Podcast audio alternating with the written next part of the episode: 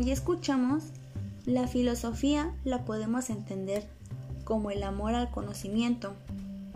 Hace reflexiones, ya sea de nuestro entorno, de nosotros mismos, del pensamiento y que realmente podemos tener alguna característica de alguna escuela o alguna idea de uno de los anteriores filósofos.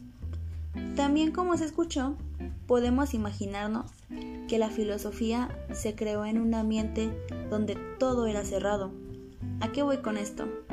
Que cada quien pensaba lo que quería, sin tener una base, porque siempre iban cambiando las ideas o se creaba una sola como lo hizo Empédocles. La filosofía del siglo VII se fue desde las creencias hasta lo científico. Supongo que el arge realmente no hay uno que sigamos como tal, ya que unas pueden pensar desde que somos parte de agua o que estamos constituidos de los cuatro elementos.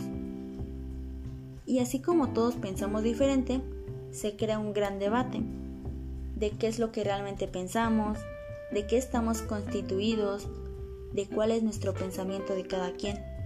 Es algo que siempre va a estar en diálogo, porque nunca vamos a pensar lo mismo. Siempre vamos a estar cambiando nuestras ideas a base de nuestros conocimientos obtenidos y que a su vez nos llenan de dudas. Y así es como finaliza este gran tema. Muchas gracias por tu atención. Hasta luego.